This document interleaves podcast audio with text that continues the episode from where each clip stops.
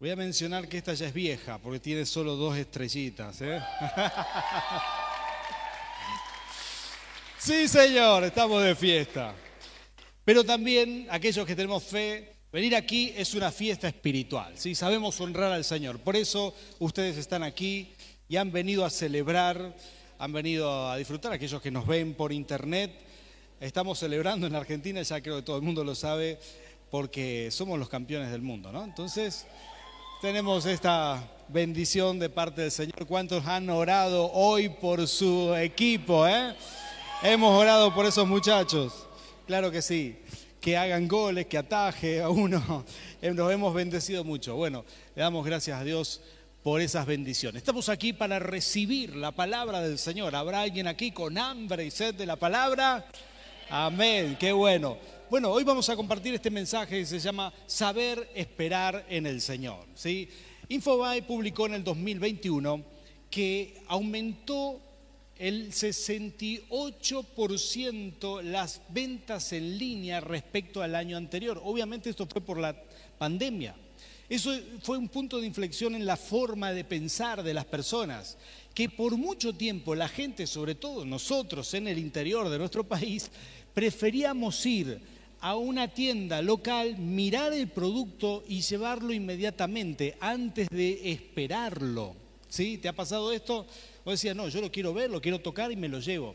Pero luego surgió esto de la pandemia que nos ayudó a ver la, vida de otra manera y empezamos a comprar por internet. Y la gente empezó a llevarse grandes satisfacciones, ¿no? Porque hay una forma de comprar donde te, te ponen ahí que vos tenés que esperar seis días, siete días, y de pronto los días reales eran cuatro, eran cinco, y te llega antes el producto.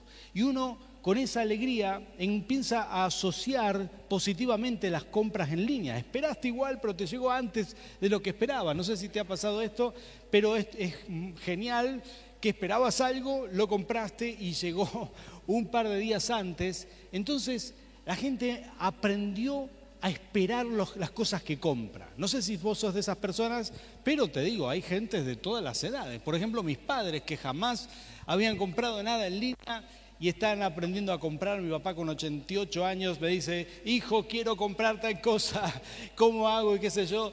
Y él no tiene problema, sabe que tiene que esperar y sabe que el producto va a llegar, ¿no? Y yo creo que de alguna manera algunas cosas del Señor son un poco así, hay que saberlas esperar. ¿sí? Estamos en un momento donde no hay que ser ansiosos, hay milagros que ocurren inmediatamente, quizás alguno de ustedes ha recibido esto, pero otros hay que esperarlos y hay que saber esperarlos. Yo confieso que estoy esperando alegremente, con mucha fe, estoy esperando promesas del Señor, palabras proféticas que fueron soltadas. Estoy esperando maravillas del Señor, que sé que Él habló a nuestras vidas, a nuestro ministerio, y estoy esperando por ver eso, estoy esperando por un año que se viene con todo, estoy esperando ver la gloria del Señor, estoy esperando ver esas familias que se van a restaurar, la gente que va a llegar al ministerio, estoy esperando pacientemente ver el cumplimiento de muchas palabras de parte del Señor. No sé si habrá alguien aquí que está esperando con fe que venga algo bueno sobre tu vida. Quizás recibiste una palabra, tenés una promesa de parte del Señor, quizás alguien nos está viendo en línea y bueno, esta palabra puede ser para ti. Estás esperando algo de parte de Dios. Y, yo quiero mostrarte dos aspectos de esta espera espiritual que hacemos, esta espera con fe. ¿sí? Número uno, desde el día que le creíste al Señor por algo, desde ese momento que vos dijiste, yo creo por mi sanidad, yo creo por la restauración matrimonial, yo creo por mi prosperidad, desde ese momento que vos dijiste, Señor, yo creo, a veces hasta el día que se cumpla puede pasar un tiempo. Nosotros le llamamos una temporada, el kairos del Señor. Dios dice cuánto tiempo va a ser. Puede ser una semana, un día, puede ser un meses, a veces puede ser algunos años, depende qué cosa sea. Pero desde el momento que se inicia esa espera hasta que se cumpla, se desata una guerra espiritual. Esta es la primera cosa que uno tiene que saber. Parece que ahí todo se levanta en contra de ti para robarte esa fe que has tenido. Porque si vos sostenés la fe, tu milagro va a llegar. Pero el enemigo también sabe eso. Y la primera cosa que sucede, y lo vamos a explicar bien, es que se desata una guerra espiritual. Y la segunda cosa es que en ese proceso, y hay muchos milagros que no suceden inmediatamente, porque en ese proceso Dios trabaja contigo. Mientras esperas, la espera no es pasiva, en la espera Dios trabaja, en la espera estás en las manos del alfarero. ¿Cuántos dicen amén a eso? Estás siendo trabajado por el Señor. Él trabaja muchos aspectos de tu vida. Él va, va moldeándote, va enseñándote cosas mientras esperás. Y aquí yo quiero hablar de, algunas de estas, de estas eh, cosas que uno aprende mientras esperamos con fe. Y quiero mostrarte una historia bíblica maravillosa. Creo que yo que nunca usé esta historia bíblica para predicar porque necesita ser explicada y ahora la vamos a explicar un poquito. ¿Cuántos de ustedes ya sabían que Abraham tuvo a Isaac, el hijo de la promesa, a los 100 años. ¿Ya sabías esto? 100 años tenía Abraham cuando tuvo su hijo, Y Sara tenía 90. Antes, el nombre de Abraham era parecido, pero no era Abraham. Y el nombre de Sara también era parecido, a Saraí, pero no era Sara. Eran otros nombres. Dios les cambió el nombre. Desde el día que ellos salieron de Ur de los Caldeos hasta que llegaron a la tierra de Canaán, Dios los trajo con un propósito. Dios quería levantar un pueblo. Eligió personas estériles, porque a veces esto hace el Señor. No elige a los más capacitados, sino a los más dispuestos. No sé si alguien tiene oído para escuchar esto, pero el Señor necesita gente dispuesta, nada más. El resto lo hace Él. Y trajo a Abraham y a Sara a la tierra de Canaán y les prometió, cuando Abraham tenía, escúchate esta, 75 años, le dijo, vas a ser papá. Y a Sara le dijo, ella tenía 65 años ese día, Sara se rió y le dijo, vas a ser mamá. Al fin y al cabo, hoy sabemos por la historia que ellos tuvieron que esperar 25 años por un milagro. ¿Cuántos de ustedes están esperando un milagro? Levánteme su mano, levánteme su mano. Yo quiero declarar sobre tu vida que vas a esperar mucho menos. ¿Cuántos dicen amén? Sí, Señor, claro que sí. Esto solamente fue para Abraham y para Sara. Y es que ahí estaban ellos creyéndole al Señor, le dijeron, Señor, te creemos. Y yo creo dentro mío, esto es una interpretación personal, que ellos no, no debían haber esperado tanto. Pero sucedieron algunas cosas que hicieron reiniciar el reloj de la espera. Tuvieron que empezar otra vez. Y de esas cosas yo quiero hablarte, porque sé que estás esperando en el Señor. Para vos que estás esperando una palabra profética, para vos que estás esperando el cumplimiento de algo bueno en tu vida, para vos que estás esperando, hay que saber esperar en el Señor. Y y no nos tienen que ocurrir algunas cosas como las que vamos a aprender hoy aquí. Esto ocurrió, esta historia que te voy a contar, mientras esperaban la promesa.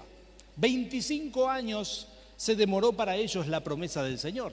Sin embargo, se cumplió, porque lo que Dios promete lo cumple. Y si Dios profetizó algo sobre tu vida, se va a cumplir. Y si Dios te dijo que algo va a suceder sobre tu vida, algo bueno, entonces eso se va a cumplir. Y si vos estabas orando y de pronto recibiste de parte del Señor que tu casa se va a restaurar, que tus hijos vendrán de vuelta, que tus hijos conocerán al Señor, que vas a prosperar, entonces todo eso que recibiste se va a cumplir en Cristo Jesús. ¿Cuántos dicen amén a eso? Sí, Señor. Dale ese aplauso al Rey. Pero a veces la espera, la espera nos mata, la espera es difícil. Creo yo que la espera es algo em, en lo que todos somos tratados de parte de Dios. Y ahí estaba Sara, y este texto que te voy a leer está en ese contexto. Dice la Biblia que ella esperó 10 años, 10 años. Y luego sucede esto que voy a mencionarte. Esto es Génesis capítulo 16. Voy a leer unos versículos. En ese momento Sara todavía se llamaba Saraí. Y dice, Saraí, la esposa de Abraham, no le había dado hijos, pero como tenía una esclava egipcia llamada Agar, Saraí le dijo a Abraham, el Señor me ha hecho estéril, quiero que te detengas ahí un segundo. Mirá vos la frase de ella, el dolor de esta frase, vamos a retomarla después, pero ella hablando con su esposo dice, el Señor me ha hecho estéril. Está abriendo el corazón y mostrando la frustración personal. Está hablando desde la frustración y no desde la fe. Y dice, Por lo tanto, ve y acuéstate con mi esclava Agar. Tal vez, por medio de ella, podré tener hijos. Abraham aceptó la propuesta que le hizo Sarai. Entonces ella tomó a Agar, la esclava egipcia, y se la entregó a Abraham como mujer. Esto ocurrió cuando ya hacía 10 años que Abraham vivía en Canaán. Abraham tuvo relaciones con Agar y ella concibió un hijo. Al darse cuenta Agar de que estaba embarazada, comenzó a mirar con desprecio a su dueña. Entonces Sarai le dijo a Abraham, tú tienes la culpa de mi afrenta. ¿eh? La mujer lo agarró a Abraham, le dijo, vos tenés la culpa, esto es culpa tuya. ¿sí? Directo, ¿sí? cualquier coincidencia con la realidad, yo no me hago cargo de esto. ¿sí? Esto es la Biblia. Y dice, ah, tú tienes la culpa de mi afrenta. Yo puse, eh, puse a mi esclava en tus brazos y ahora que se ve embarazada, me mira con desprecio. Que el Señor juzgue entre tú y yo. Tu esclava está en tus manos, contestó Abraham, haz con ella lo que bien parezca. El lío que se le había armado a Abraham. Este pasaje necesita explicación porque parece un poquitito aberrante desde un punto de vista más occidental y desde nuestra fecha histórica. Y es que en aquellos días primero existía la esclavitud, ¿sí? la esclavitud se termina de abolir en el mundo no hace muchos años, en comparación con, digamos, en relación a la historia del mundo. Hay lugares que han tenido esclavitud hasta después del año 2000, ¿sí? o sea, hay lugares que se abolió muy tarde la esclavitud. Y por otro lado también, bueno, entonces vemos esta, aberración de que Sara tenía una esclava egipcia, una sierva egipcia. Y por otro lado, en el Antiguo Testamento, y esto es antes de que Cristo viniera, antes de Cristo, Em, hay que entender que existía la poligamia y Dios la bendecía. ¿sí? Eran otros tiempos, otros momentos, esto era antes de Cristo. Entonces un hombre solía tener varias mujeres y eso estaba bien en aquellos días. Luego el Señor Jesús cambia esa situación. ¿sí? Y ahí estaba Abraham. Bueno, en tercer lugar quiero explicar esto también, esta práctica de decir que mi esclava tenga un hijo que va a ser mío era una práctica normal de aquella época. Solamente que ellos no lo habían hecho porque estaban esperando la promesa.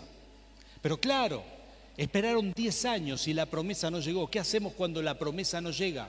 Cuando le creímos al Señor por algo y aún no llega. Le creíste al Señor por prosperidad y aún no llega. Somos una iglesia de milagros.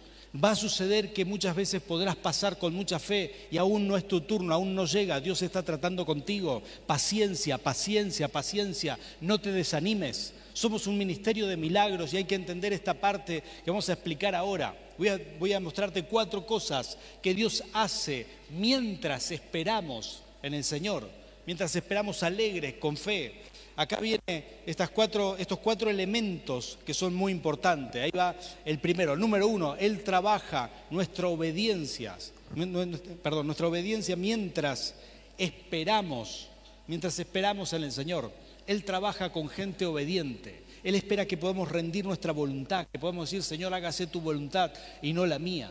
Estaremos tentados, muchas, muchas veces vamos a estar tentados en hacer algo a nuestra manera, de nuestra forma, tomar un atajo de si Dios no lo hace, hacerlo nosotros mismos a nuestra manera. Eso siempre te traerá problemas, siempre te traerá problemas. ¿sí? Eso siempre te traerá complicaciones. De hecho, el caso de Abraham y Sara, ahí, ella le entregó a Agar, una egipcia, se le entregó a Abraham. El hijo se llamó Ismael. Pero luego, cuando ya Ismael tenía unos 15 años, nació Isaac, el hijo de la promesa, el que tenía que nacer. ¿Saben qué pasó? Dios le dijo a Abraham, tenés que enviar a tu hijo lejos, Ismael crecerá lejos. Y Dios había elegido, quizás ese no era el plan original, pero por esto que había ocurrido, Dios eligió a Ismael para formar un pueblo, que vino de Abraham también, pero no era el, el primogénito, fue Isaac el primogénito. Espero que esto se entienda, porque Ismael hasta el día de hoy es el padre de los árabes, de los habitantes del mundo árabe. Le damos gracias a Dios por Ismael, si no, no hubiera existido Qatar y no hubieran podido ganar el mundial. ¿Sí? ¿Cuántos dicen amén? Y es que el mundo árabe tiene un padre y ese es Ismael. Y, vino de esta manera y sucedió que mm, lo tuvo que sacar de su casa y, esto le, le ocasionó mucho dolor a Abraham. Sin embargo, la obediencia es algo que practicamos mientras esperamos. Vamos a estar tentados a tomar atajos, a hacer las cosas a nuestra manera, a, tomar decisiones. Si no llega la prosperidad, estaremos tentados a tomar un crédito. Si no llega aquello que estamos esperando, estaremos tentados a hacerlo a nuestra manera. No, tranquilo, obedece al Señor. Si Él te dijo algo, cumplilo, cumplilo, cumplilo, tal cual te lo ha dicho. Porque en la obediencia hay recompensa. ¿Cuántos dicen amén? La segunda cosa que voy a mencionarte, Él trabaja nuestra paciencia, nuestra paciencia mientras esperamos. ¿sí? ¿Habrá algún ansioso entre nosotros que quiere todo ya? Acá tenemos Miren qué lindo que confiesan, ¿eh? Mira qué bien, cuántos hay que levantan la mano rápidamente. Ah, y es que la ansiedad es ese deseo, a veces hay, o sea, hay ansiedad, por supuesto que hay ansiedad que es patológica, ¿no? que viene por los miedos, que los lleva a uno a un estado de alteración, que se somatiza en el cuerpo, pero a veces la ansiedad es simplemente este, este deseo interno de tener las cosas aceleradamente que se cumpla aquello que vos, que vos querés y uno empieza a desesperarse por eso. La paciencia es la solución para esto.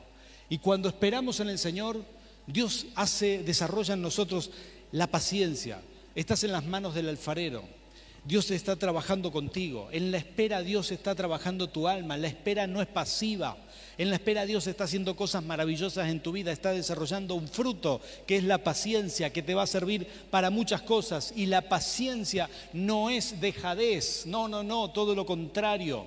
Eh, esperamos pacientemente en el Señor, pero hacemos cosas mientras esperamos. ¿sí? La Biblia cuenta, Jesús contó esta parábola, dice que una viuda pobre iba todos los días a, la casa de un juez para que le haga justicia y cuenta Jesús y dice, al fin y al cabo el juez injusto le hizo justicia por la insistencia de esta mujer. ¿Cuántos se acuerdan de esta parábola?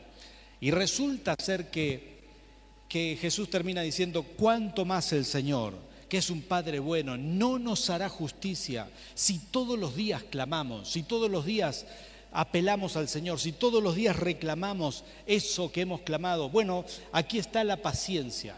Saber esperar es saber tener paciencia, pero la paciencia no es pasiva. En la paciencia vos podés esperar en el Señor, pero todos los días te levantás a reclamar eso en oración, todos los días buscas la presencia del Señor, todos los días estás diciendo, Señor, yo te clamo por eso que creí, te pido por mi matrimonio, te pido por mi prosperidad, te pido por mi bendición. Y uno empieza a desarrollar una paciencia activa. Esperás en el Señor, pero haces tus oraciones. ¿Cuántos dicen amén a eso? Es importante hacer aquellas cosas que se esperan que tenemos que hacer, desarrollar esa tenacidad. La, tercera cosa es que Él trabaja nuestra resistencia espiritual a las tinieblas mientras esperamos. Como te dije antes, desde el día que creíste, desde el día que creíste, tu rostro está distinto. Hay fe en ti. Si vos llegaste aquí buscando un milagro, hay una fe en tu vida. Y eso es algo muy valioso. Esa fe, el enemigo quiere destruirla. ¿sí? Esa fe, esa fe que vos tenés, que es tan preciosa, esa fe es un tesoro. Y en ese momento comenzará una lucha espiritual. Algo te va a decir dentro tuyo, no, esto no se va a cumplir, ¿cómo vas a confiar en el Señor? Le puede pasar a otro, pero a vos no te va a pasar. Y empiezan a venir pensamientos, pensamientos. La lucha puede ser muy grande. Uno empieza a luchar con esas cosas, esas frases que solamente son sopladas por las tinieblas. Saraí tenía esta lucha. Ella quizás eh, pudo resistir a esto una vez, dos veces, tres veces, pero llegó el momento que ella lo creyó y dijo, no, Dios me hizo estéril y esto no se va a solucionar. Entonces buscó a Agar y se lo dijo al esposo, le dijo, esposo mío, Dios me hizo estéril, esto no tiene solución. Ella había soltado la fe, había dejado de creer, ella se había quebrado, había escuchado las palabras del enemigo, quizás tenía una jauría de demonios soplándole al oído y esa es la lucha espiritual que tenemos que aprender a enfrentar Todos nosotros tenemos esa lucha, desde el momento que le creíste por algo al Señor. En ese momento se te figuran ideas extrañas de que Dios no lo va a hacer contigo, lo puede hacer con otro, pero no contigo. Si has pasado por esto, esto es muy normal y es aquí donde tenemos que aprender. En la espera aprendemos a hacer guerra espiritual. En la espera aprendemos a cancelar pensamientos que, que sabes que vienen del enemigo, pensamientos contrarios a la fe que estás teniendo. En, la espera desarrollamos esta, esta guerra espiritual y podemos soltar palabras como decir, Señor, en tu nombre cancelo esos pensamientos, sé que no vienen de ti, sé que tampoco vienen de mí. Yo me declaro bendecido, yo me declaro próspero, declaro que se van a cumplir tus promesas. ¿Cuál es tu situación? ¿Por qué estás atravesando en este mismo momento? ¿Estás en algún tipo de crisis? ¿Estás, estás luchando por algo? Probablemente te va a venir a tu oído una y otra vez palabras del enemigo que te van a decir, no, no intentes con la fe, esto no tiene sentido. Pero yo quiero decirte que la fe produce milagros reales. Si le crees al Señor, si logras vencer esta lucha espiritual, tarde o temprano tu milagro llegará para la gloria del Señor. ¿Cuántos dicen amén a esto? Y acá viene la última cosa que quiero decirte. Y le voy a pedir a los adoradores que pasen por aquí. Como te dije antes, tu tesoro más grande es esa fe que tenés. Esa fe es lo más grande te conecta con Dios y por esa fe lo tenés al Señor. Y si lo tenés al Señor, lo tenés todo. Nada más necesitas. Y la Biblia cuenta, dejé aquí muchos pasajes para los que estudian las lecciones en las casas de bendición, se lo recomiendo. También eh, puede pedirnos las lecciones si, si lo quiere, si lo desea y no estás en una casa de bendición, o los que nos ven en línea, nuestro, nuestra fanpage, nuestro canal de YouTube, pueden, pueden verlo, pueden pedirlo en el chat, con gusto se lo acercamos. Y nuestras lecciones tienen mucho contenido para estudiar. Una frase de Zacarías, él dice que va a probar la fe, ¿sí? él la va a probar. Dios va a probar la fe. Zacarías el profeta que anuncia esto y él dice que que así como se funde la plata, así como se funde la plata y el oro, probaré la fe. Luego va a retomar esto el apóstol Pedro y el apóstol Santiago. Y ellos van a decir que la fe, la fe, más valiosa que el oro. Me encanta esto porque la fe es lo más valioso que tenés. ¿sí? No hay metal, no hay piedra preciosa, nada vale más que esa fe que tenés. Dice que la fe, más preciosa que el oro, necesita ser purificada. Y la forma en que extraen el oro es llevándolo a su estado líquido, con altas temperaturas, para poder depurarlo de la piedra y de otras impurezas. Extraen el oro y, lo derriten, ponen en un crisol, lo funden, sacan el oro por un lado, lo tamizan, sacan piedras impurezas por otro, y así fácilmente queda limpio, queda puro. Y a veces la fe necesita eso, un poco de presión, un poco de espera. He visto gente que no recibió un milagro y no puede esperar. Entonces va e intenta con otra cosa. Y esa es la razón por la cual no recibió el milagro. Dios ya sabía eso. He visto gente que no tenía fe, no tenía tanta fe, pero intentó con Dios, pero se desanimó al no recibir pronto lo que esperaba y se fue y quizás consultó por otros lados. No me refiero a otras iglesias, que eso estaría muy bien. Me refiero a lugares donde no se habla del Señor, lugares donde se practica brujería. Y eso, eso sí es triste. Porque la fe muchas veces es probada. A veces Dios dice, tengo un milagro para ti, pero no es ahora. Quiero que esperes. Y si uno sabe esperar, tu milagro llegará. Ahora, mientras esperamos, esto es lo que Dios hace, produce fe en nosotros, se está depurando, ganamos luchas espirituales, ganamos paciencia, ganamos paz interior, confianza en el Rey de Reyes, nos hacemos tenaces para tomar las palabras del Señor. Mientras esperamos, todo esto sucede. Yo le creo al Señor por muchas cosas para antes que termine este año y para el año que viene también. Hay muchas cosas, hay promesas de Dios para nuestro ministerio. Hay promesas del Señor. Sé que lo hay para mi vida y lo hay para tu vida. Escuché profetas aquí profetizarle a muchos de ustedes. Sé que hay palabra del Señor que han de cumplirse. ¿Cómo estás esperando? ¿Estás esperando con fe, con alegría o con ansiedad? Porque aquí es donde Dios quiere trabajar en nosotros. Que puedas decir, Señor, yo te entrego todo a ti. Entrego la carne, entrego mi obediencia a ti, me someto a ti. Quiero ser más paciente, quiero ser más tenaz, quiero apropiarme de las palabras, sostener la fe hasta el final y cada vez que el enemigo me sopla el oído que algo no va a funcionar, quiero derribarlo en el nombre de Jesús.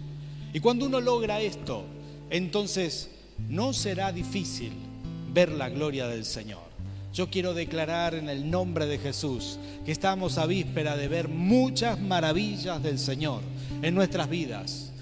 Y es importante no solo que lo creas, sino que lo puedas sostener a lo largo del tiempo, que puedas confiar en el Señor. Así se demore un mes, dos meses, tres meses, o así llegue a fin de año. Recuerdo cuando mi hijo Mike contó el testimonio el domingo pasado. Él dijo algo maravilloso. Me encantó lo que dijo. Dijo que él contó cómo, estando en el seminario allá, el último día recibió la ofrenda para, para pagar todo. Y él eh, me llamó ese día, yo estaba en Paraguay, estaba allá ministrando en nuestras iglesias, y me llamó y me dice, papá, hoy es el último día. Y, y si yo hubiera tenido dinero, posiblemente hubiera depositado, pero Dios no lo quería hacer así, ¿no? Y a veces nosotros por, por ansiedad hacemos lo de Sara, ¿no? Tomamos un atajo, pero Dios quería glorificarse. Y lo que hizo eh, mi hijo me dije, pero, papá, estoy bien. Lo que voy a hacer hoy es aprovechar, adorar todo lo que pueda. Porque quizás es mi último día aquí. Así que hoy voy a adorar. Y yo dije, gracias Señor. Que bueno, pase lo que pase. Creo que ella logró una victoria en el corazón de mi hijo. Y me dice que en el último minuto, mientras estaba adorando con las manos levantadas, fue ahí que alguien tocó su hombro y le dijo, eh, voy a ofrendarte, se llama tuition, voy a ofrendarte tu, tu escolaridad, tu tuition. Y yo le di tanta gloria al Señor, no solamente por el milagro, sino en la forma en que lo hizo porque somos probados, somos probados hasta el último minuto, que el Señor siempre te encuentra adorándole al Rey, levantando tus manos. ¿Por qué prueba estás pasando hoy? Que el Señor te encuentre levantando las manos al cielo y adorándole. Así te tiene que encontrar el Señor, así verás milagros, porque ya sabemos que, que el Señor, del Señor es la victoria y Él nos puede hacer más que vencedores. Señor puede hacer que, que mm, en un minuto todo se dé vuelta para la gloria del Rey. Así que yo quiero orar por esta palabra, quiero bendecirte para vos que estás conectado en línea y para ustedes que están aquí. Vamos a orar juntos y vamos a pedirle al Señor que Él derrame su presencia para ayudarnos a esperar en el Señor, a confiar en el Señor. ¿Quién está aquí? Y necesita un milagro? ¿Quién está aquí y sabe que el enemigo lo ha quebrantado y como Sara está repitiendo frases que solo vienen del enemigo? No es lo que Dios quiere de ti, pero eh, eh, quizás estás diciendo, estoy mal, perdí, no viene mi milagro, y yo le pido al Señor que hoy, hoy, eso sea revertido en el nombre del Señor. ¿sí? Por favor, ponte de pie, vamos a orar juntos. Y si esa persona sos vos, si vos te identificás con esta frase de Sara, con esta angustia, con este dolor, porque esperaste en el Señor y aún no vino tu milagro y te sentís defraudado, yo quiero orar por ti, quiero cancelar eso, eso viene del enemigo. Vas a recuperar tu fe en el momento que canceles esto. Cuando uno está, cuando uno se siente defraudado de Dios, cuando uno se siente defraudado porque uno aún no vio el milagro, entonces la fe se traba. Y yo quiero destrabar esa fe. Hoy vas a recuperar fe para la gloria de Cristo. Cerra tus ojos conmigo. Y si sos esa persona, te identificás con Sara, cuando ella dijo, Dios me ha hecho estéril. Si estás defraudado en algo, si aún no viste tu milagro, y estás abatido, yo te pido en el nombre del Señor que levantes tus manos, porque hay un renuevo para ti. Levanta tus manos bien alto, Padre, en el nombre de Jesús, Señor, intercedo por tu pueblo. Intercedo por tu iglesia, por cada mano levantada, Señor, los que están aquí presentes. Y si hay alguien del otro lado de la pantalla que necesita esta palabra, Señor, te pido, Rey, bendícelo, bendícelo, bendícelo. Señor, en el nombre de Jesús, en este momento se destraba, se destraba nuestra fe, toda la frustración, todo lo que el enemigo nos sopló al oído y lo que hemos creído, lo arrancamos de nuestra vida en el nombre de Jesús. Y declaramos, Señor, en tu nombre, Declaramos que nuestra fe se reactiva ahora en el nombre de Cristo Jesús. La frustración se va y empezamos a creer y a confiar en ti. Señor, nuestra fe vuelve a ser sobrenatural, nuestra fe más preciosa que el oro, más preciosa que el oro, Señor, se activa nuevamente en el nombre de Cristo Jesús. Señor, bendigo a tu iglesia.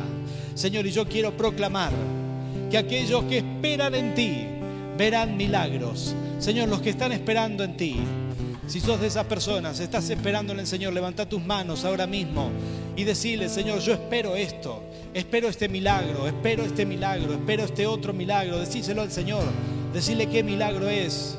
Decirle al Señor, espero salir de deudas. Decirle, Señor, espero, espero la restauración matrimonial. Espero por mis hijos que vuelvan a casa. Espero. Decíselo al Señor.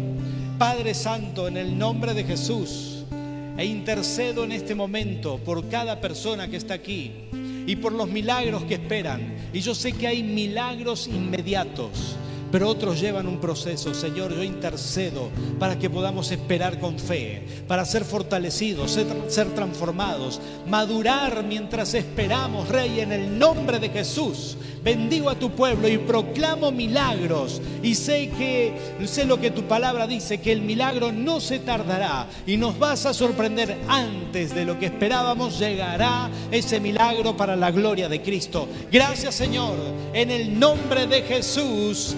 Amén y amén.